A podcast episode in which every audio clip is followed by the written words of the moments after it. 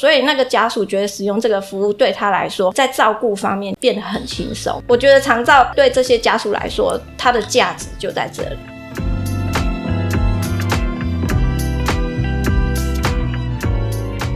欢迎收听治疗师的便利贴，我是物理治疗师 Dami，我是职能治疗师佩莹。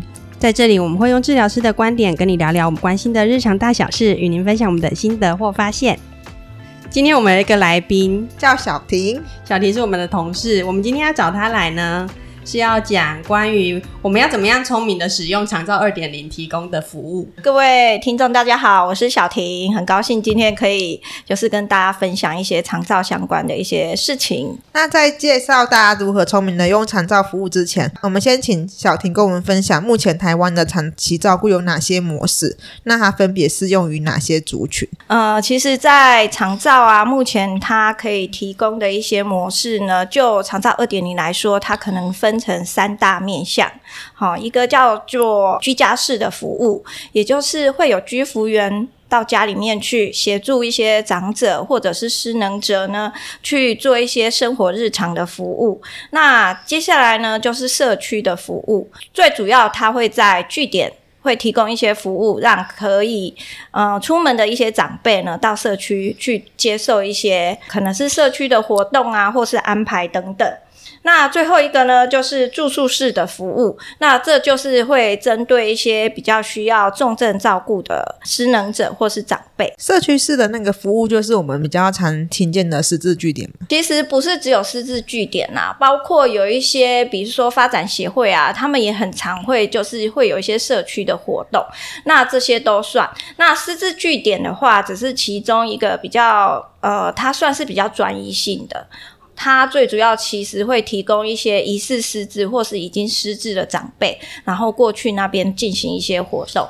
但是其实对于一些亚健康，或者是他其实真的是很健康的长辈，他想要有一些延缓失能或是失智的一些概念，他当然也都可以去社区接受这样子的活动跟服务。这样，我们最常听到的就是共餐服务。对，其实台湾的长辈很可爱哦。如果你没有给他供餐的话，齁，他可能就不会去了。所以供餐其实除了就是解决有一些老人啊，最主要他会需要供餐，是因为他可能家里面的年轻人或是子女们，他们就是在外工作。那老人家他一个人要吃要煮饭，其实也是一件困难的事，而且可能会有一些危险。所以当社区提供供餐，就是对这些老人一个很大的一些服务啦。当然，我刚刚有点开玩笑似的讲说，哎，如果你不提供共共餐的话，有可能这些长辈他就不会那么想要去参加这个活动。但是事实上，如果这些长辈没有一些诱因把他先带出门的话，他没有接受到这些服务的话，他没有办法说，哎，一听到我说，哎，这个很好，他就要去。所以其实政府做这样还是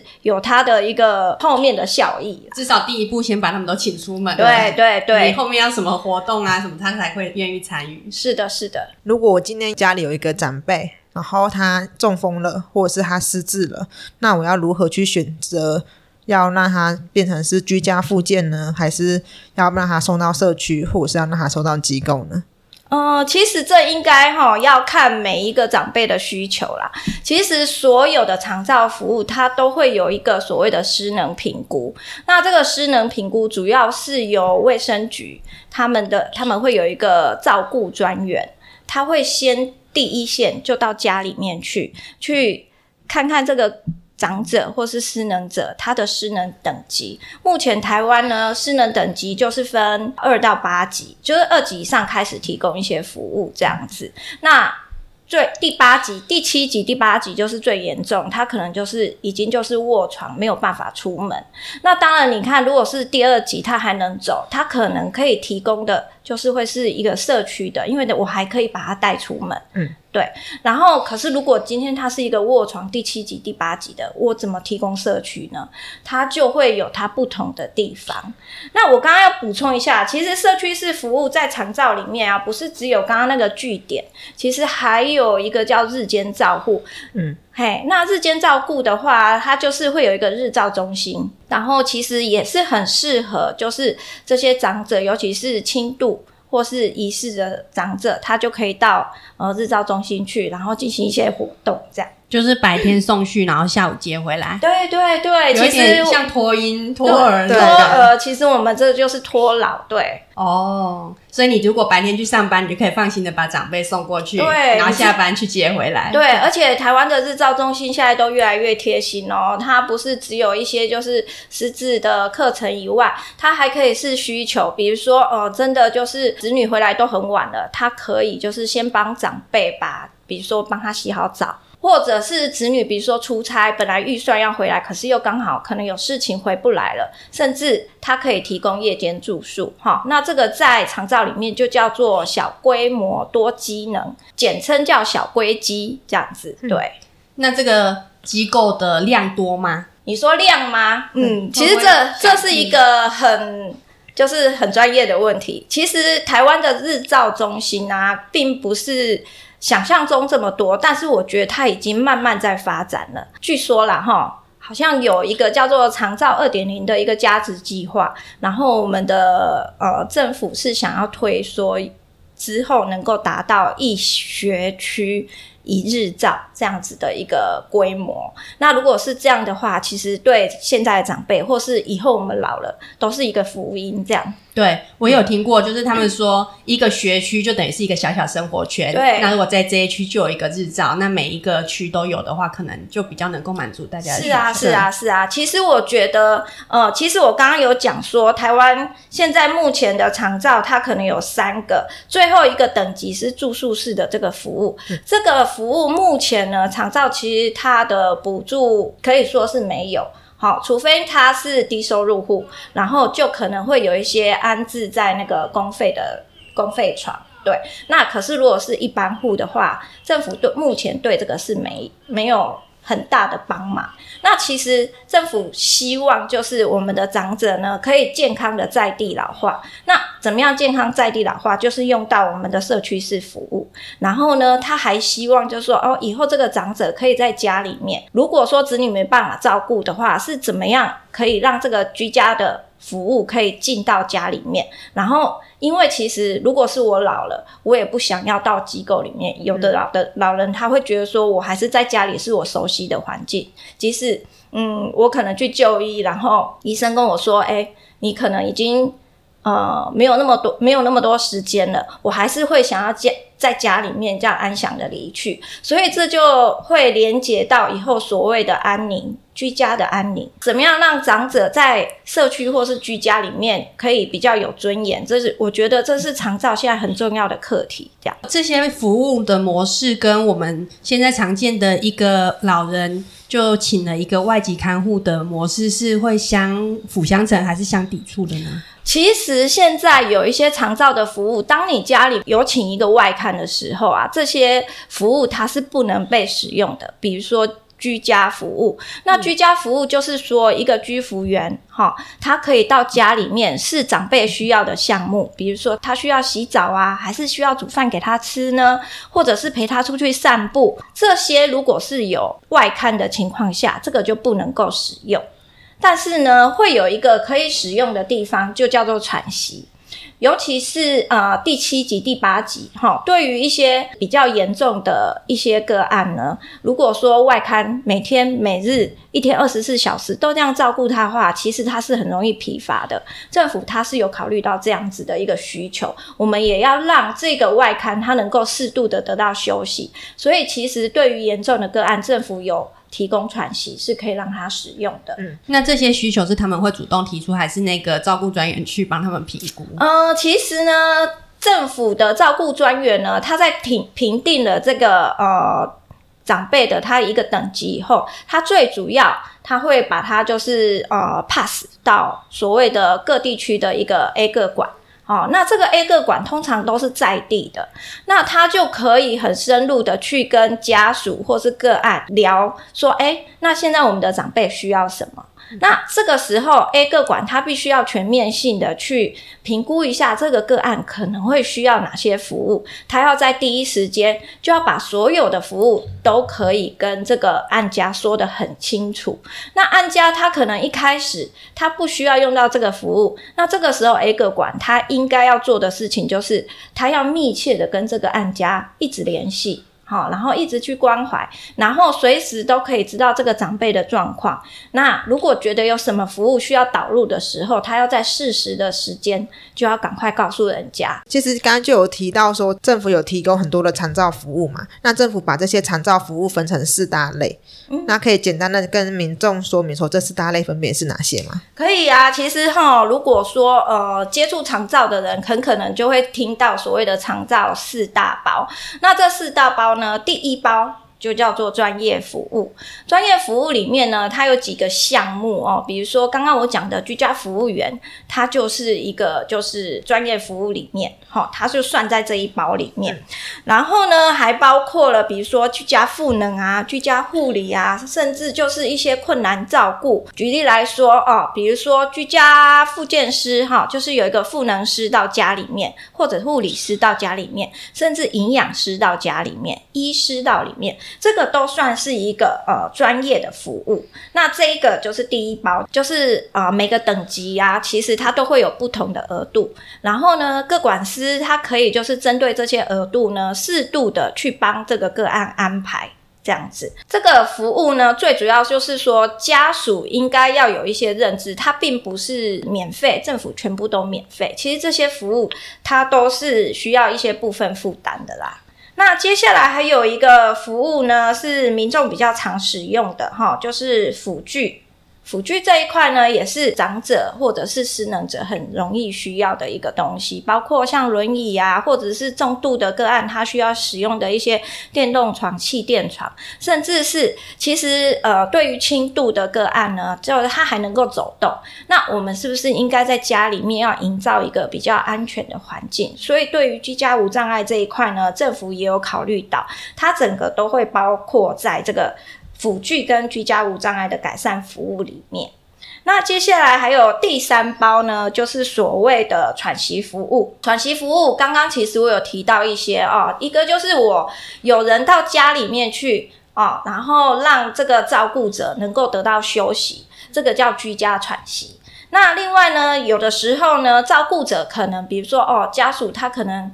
也想要出国去散心一下哈，现在当然是不能出国，可是他还是想要休息一下。我当然也可以在呃长辈也可以接受的范围内，我把他送到机构去啊，我可能去住个五天哈六天的没关系。那等到就是我们回呃照顾者回家了以后，再把他接回来，那这个就叫做机构喘息。那另外其他像刚刚讲的什么日照中心的喘息啊，这些都算。好，那它就是一个喘息的服务。最后一项呢，就是所谓的交通服务，它其实就是有点类似呃身心障碍者的那个富康巴士，嗯，对。然后它也是就是富康巴士来接送啊，那最主要就是接送长者到医院去这样子。交通接送服务的话，一定要有身障手册吗？还是失能的长者也可以使用？嗯，是这样子的，它现在分两块。所谓的你刚刚说的第一块就是身心障碍者，如果他是有身心障碍的，呃，就是他有身心障碍的证明的话，他其实就是可以走身心障碍这一块。他的服务趟次其实是比较多，但是他的补助的比例是比较少的，就是我们一般说的复康巴士。对，对那长照它是另外一条线，它一个月只有补八趟。好，如果我今天我预约到了，我去医疗院所，我去的时候约到了，回家的时候也约到，他就用掉了两趟。其实他趟次是比较少的，他最主要就是让他回诊用。嗯、嘿，那这两个，他如果有一个长者，哦，他又有长照的身份，他也有身障身份，这两个他都可以用，可以合并使用。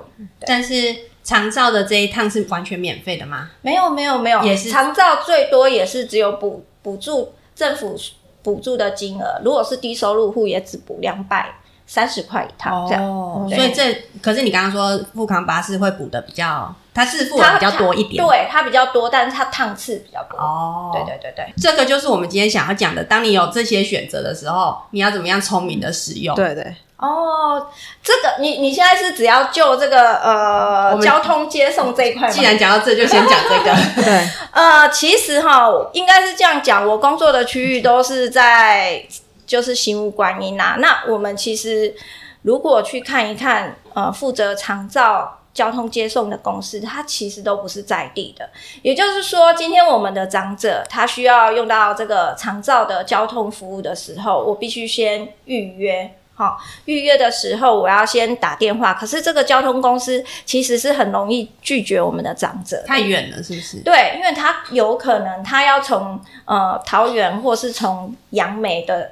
就是周边的这个都市区过来的时候，他可能会有一些就是空车的状况。其实我们的长者在叫长照这一块，我觉得是不容易的，但是也不能说都没有，有一些交通公司还是很好的，他愿意这样子过来载我们的长者。我通常如果这个案家这个呃失能者，他如果两项都具备的时候，我两个资源都会跟他讲。好，那我会请他就是说，哎。如果你长照约不到，因为长照其实比较省钱，因为它补助比较多，但是它趟次少，所以如果当他长照没有叫到的时候，我可能就会说，那我再另外给他一个，就是叫。身心身脏科这边富康巴士的一个联系电话，让他两边都有资料，他两边都可以叫。那当然也有可能，就是他两个都叫不到的时候，我们其实有衔接所谓的爱心计程车。那我会给他爱心计程车的资讯。我们的长者如果要使用的话，他也可以用这个桃园市的这个老人爱心福利卡去扣点，嘿，折扣可能就更少。它一个一。一百块好像可以折，好像三十二还是三十六块这样子。爱心计程车是适用于所有的老人吗？爱心计程车其实它就是所有的老人都可以用，只要你有爱心福利卡，你都可以用。是不是那张市民卡？是，哎、欸，不是，是有一个爱心福利卡，对对，六十五岁以上的老人其实可以去公所办理。那其实政府也很贴心，他我不知道大家有没有听过，哎、欸，我们桃园市的那个老人，他可能坐公车啊，坐什么都不用钱。其实政府就是在里面每个月都会给他八百点。那老人其实 OK 的话，他也可以用这张卡，他就去搭公车，去搭一些公共交通运输工具。那其实爱心计程车也是可以适用这样子。等于有鼓励他们外出的用意。是的，像我们要陪同长者去就医嘛，如果家属没有空的话，是不是也有一个陪同就医的？对对对，那这个的话，就是它会包含在这个居家服务里面。呃，其实我们现在的呃居家服务啊，跟过去的那个观念不一样哦。以前哈、哦。这个长者如果他需要这个居家服务，政府是核定时数。比如说这个居居服员，他可能会被规范说，你一周或是每天要到这个案家去几次，然后每次可能是两小时还是三小时，他是用时间来计算的。嗯。但是后来呢，可能会有一些争议啦，比如说什么事情该做，什么事情不该做，争议越来越多。其实政府他现在采用的方式是用呃项目来核定，呃，就是看这个长辈的需求。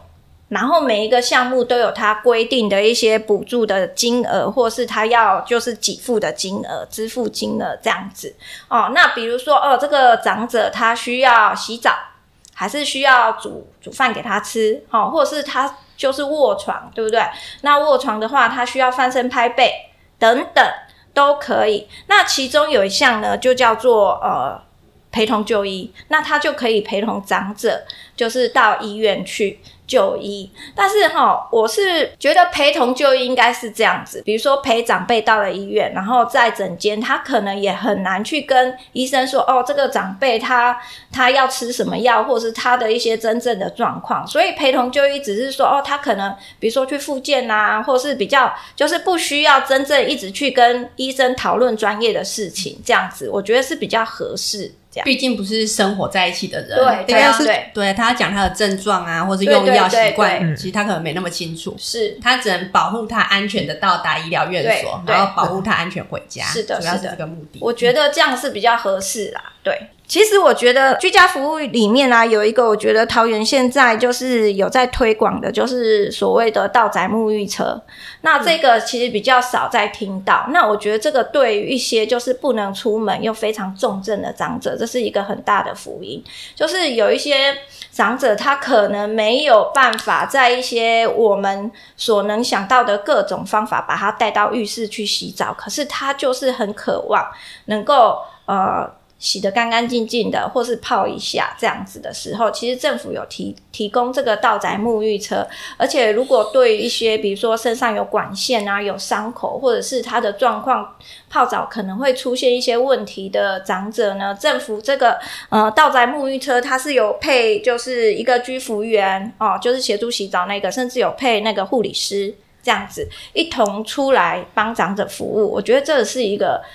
我觉得蛮贴心的一个服务啦，嗯、对，就是把那台车开到他家去，对对对，然后我就是这个车，其实通常它就是配有一个浴缸的哈、哦。那不管是我用车上自己加热的热水，或是我从按家接热水出来，我觉得对长者都是好。我只有在辅具展看过。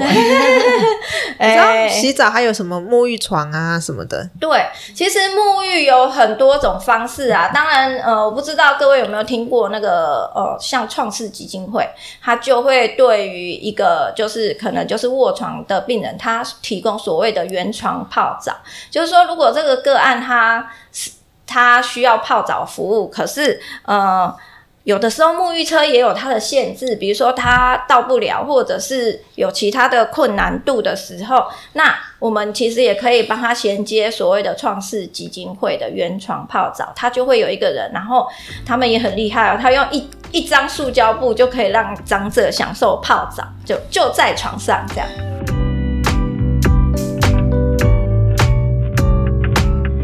听起来就是，当你有一个目的的时候，其实有很多方法可以完成你的目的。对，所以家属要做的就是自己的目标要够清楚。应该是这样讲，其实。最了解个案的应该会是这个家属。那家属他可以跟我们讲的是长辈他平常的一些日常生活的一些状况跟细节，可是他可能不会想到，诶，什么叫原床泡澡，或者是什么叫倒仔沐浴车，而是这个个管师呢，他在跟家属聊天的当中，他应该可以去发掘一些。长辈可能渴望想要达到的一些愿望，那这个时候，这个个管师再去想办法，把它利用各种的协助，让这个服务可以直接服务到长辈。这样，那要怎么样可以让家属更明白的表达出需求？你觉得用把这项服务用得很好的家属有什么样的特质？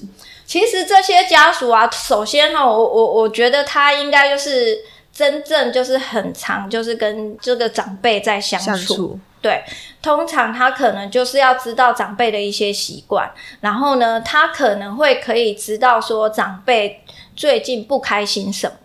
好、我们有时候像我自己很容易切入的比较常用的切入点，就是说，哎，我会问说，哦，长辈什么时候开始生病的？好、那生病了以后，他现在状况怎么了呢？跟以前的差别在哪里？哦，那你觉得他最近睡眠好不好？如果不好的话，他到底是为了什么睡不好？那从呃家属去去叙述这些长辈跟以前的差别的时候，其实，呃，我觉得思想就是够细的个管事，他就会去从中间 catch 到一些点，说，哎，为什么这个长辈现在变得那么不开心？为什么他以前都喜欢出去，而现在不想出门？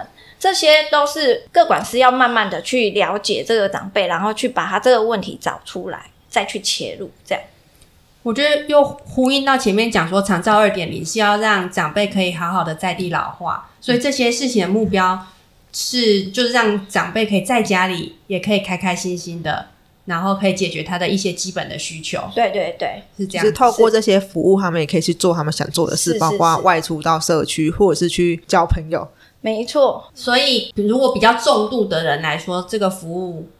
就比较 感觉好像没有那么多元，对不对？啊、我举一个例子来说哈，我们之前就是有一个呃，他不算是长辈，诶、欸，他大概六，他不到六十五岁，但是他是一个癌末的一个太太哦。那个先生呢，其实他一开始他使用长照服务，他是想要买一个电动床跟气垫床。哦，他们家家境算不错，然后我去了他们家了以后呢，我就发现他是有外看的，然后平常外看也都是很认真的帮这个太太呢，帮他就是比如说帮他该翻身就翻身，该拍痰就拍痰，对不对？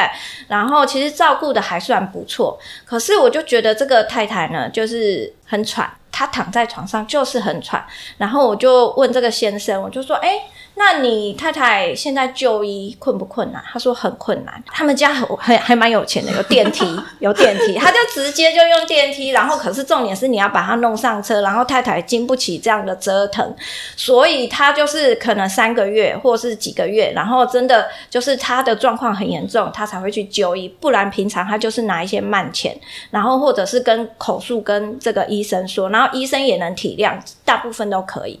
那我去的当时他。就是真的是状况是很喘，可是他也还没发烧，所以家属他也不见得会在这个时候，他就把他送去医院。那个时候我其实是建议他说：“哎，那。”我帮你就是媒合所谓的专业服务哦，那专业服务我是使用一个专业团队的照顾。那我跟他说，我会希望就是有一个呃，我帮他规划，就是可能会有一组的呃医疗专业人员，包括了复健师哈、包括了护理师跟医师。然后还有一个呼吸治疗师进来，嗯、结果这个家属就觉得说：“哎，那我平常都已经有规律就医，我都在和信医院，这个都很专业。那我我使用这些服务不会跟他重叠嘛？”我说：“嗯，我们去核心的话，最主要是就是针对太太的癌症嘛，对不对？对。可是其实他在家里，癌症引引发的一些其他后续的。”问题，比如说他呼吸急促，对不对？这些问题啊，我们还是可以就是让太太过得比较舒服。如果这些小问题，我们可以透过这些团队，然后就在家里面帮他处理好。那其实你可能也不用再，比如说太太状况真的很不好，你要紧急就是把他用救护车送去医院这样子。那后来这个先生也同意。然后用了差不多一个月，然后我再跟他联系的时候，先生就非常的开心。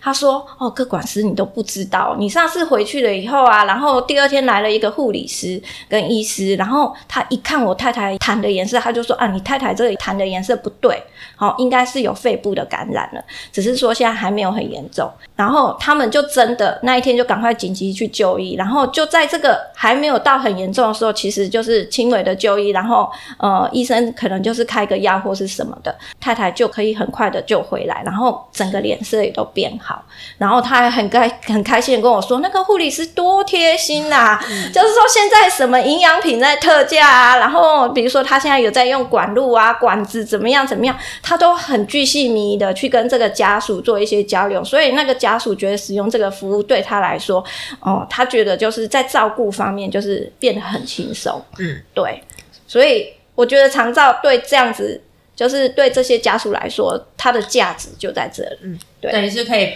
协助照顾者，然后可能他有一些不知道的地方，他们可以去协助他，然后让他在照顾上也可以比较轻松一些些这样。嗯，是的，因为我觉得有些照顾者可能对于。疾病的不了解，或者是对于他们可以使用哪些资源会不了解，所以他们就会觉得说：“哦，我们就是使用我现有的服务，或者是我知道辅具，那我们就是找辅具来评估就好。”但是他们没有办法有一个比较全面的、对全面的规划或者是建议，或者是人很容易安于现况，他们觉得现在这样也很好了。对，对，对，其实你要找谁来我家，我可能不太想要。不过真的进来了，他们也是觉得很棒。对，那如果比较健康一点点的，没有像这这个等级这么高的，那你有看过就是比较你觉得很？使用资源之后，跟使用资源之前差很多的例子，我觉得比较印象深刻的，应该是一个就是呃，算是失智前期的一个老奶奶吧。以前就是可能就是女强人嘛，就是独当一面。对，然后可是他开始他自己有发现，他自己开始有一点不对劲了，然后家属也不知道怎么办。然后他那时候我记得他失能等级应该是三，他其实是可以走路的，然后他也不到这么健忘，所以他出去还是会回来，只是他开始发现他自己的情绪非常的低落，然后他也不想要出门，然后。呃，我们接触到的时候，他已经开始出现，就是说，其实家境也算是还可以，就是有请一个朋友，应该算是他们的亲亲戚朋友啦。然后平常没事就是来陪陪这个老奶奶，对。那可是老奶奶开始就会疑的疑神疑鬼。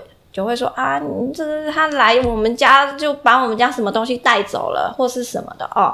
其实呃，我我觉得啦，这个就是很典型的一个失智症的一个状况。然后我其实有跟他的女儿好好的，就是跟他说一下失智症可能会发生的一些状况啊，或是他之后的进程有可能会有什么样的一个后果。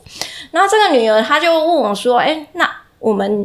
做儿女的能怎么办？我说，哎，你有几个考虑？比如说，我可以请居服员来，哈啊你，你要出门去没有空陪他的时候，我请一个人来陪伴他，然后甚至就是帮他料理一些简单的煮饭给他吃，这样子，甚至陪他出去散散步，或者是你愿意就是把他送到所谓的日照中心，哈，那我们也可以帮他找一个品质好的日照中心，然后让奶奶去试试看。那这个女儿呢，她一开始她觉得，哎，我妈搞不好不想要去日照中心。嗯所以她接受第一种，她用居服员，然后居服员，因为我们这里是客家村嘛，对不对？然后她就说，那我要这个居服员是可以用客语沟通的。我说 OK 啊，没问题，好，我们就帮他找了一个居服员。那居服员进去呢，其实效果我觉得不是很好，因为呢，这个奶奶呢，她还是。就是缩在自己的壳里面，嘿，他还是不喜欢人家去，然后呢，也不喜欢就是居服员把他拉出去。对，那最后两个人就是就是居服员要去的时候，奶奶就会躲在房间里面，他就不出来了啊。那这千万不行，这就把他逼到房间，那更不好。对，我就跟他说，那我们就试第二种，我们到日照中心去吧。对。后来呢，我们就帮他找了一个附近的日照中心。那日照中心呢、我觉得就是新的，刚开，然后就很明亮。然后呢，去的时候呢，就是带了一些活动。一开始奶奶就是在旁边看，看看看看，哎。他就可以接受这样子，他慢慢的去融入，结果他现在就很开心，他每天都吵着要去，嗯、然后要回家的时候，他说我不要回家，对，然后女儿也很开心，她觉得哎、欸，我妈妈这样子感觉就是走出来，然后整个人也变得开朗这样子，那、嗯、我觉得这个对这个奶奶也是一个好的这样。接受这个服务之后，如果像刚刚那样子的变动是很快速就可以变。嗯，是的，只要家属跟我们 A 个管有反应，其实我们就是会马上帮他处理。包括说，哎、欸，你真的觉得这个居服员不佳，然后你说，哎、欸，我还想再试试看，你再帮我找一个，这个也是没有问题。对，但是我们通常都会跟他分析，就是说，哦，这个服务在妈妈这里为什么会失败？是真的是因为这个居服员的关系，还是妈妈其实她想要的是另外别的服务这样子？嗯、那我们都可以多方的跟这个家属哦去解释，然后慢慢的说给他听，然后家属理解了之后，我们再来做后续的处置这样。那最后就是想问说，怎么样的资格可以申请这个长照服务？其实这个诶、欸，大家上网都可以看一下啦。对，其实我觉得最容易记得就是六十五岁以上老人，嗯、然后他有身心障碍者，好、嗯，他他有他有身心障碍手册，所以这个如果是一个孩子。哦，他可能就是有是，诶、欸，有治病啊，或是什么，只要他也领到了身心障碍手册，他也可以使用长照的资源。那接下来就是原住民的朋友，哈、嗯，他就不用等到六十五岁，他比较年轻，他记他是五十五岁这样，只要六十五岁以上就可以用嘛，对不对？对。然后有手册的，应该是这样讲。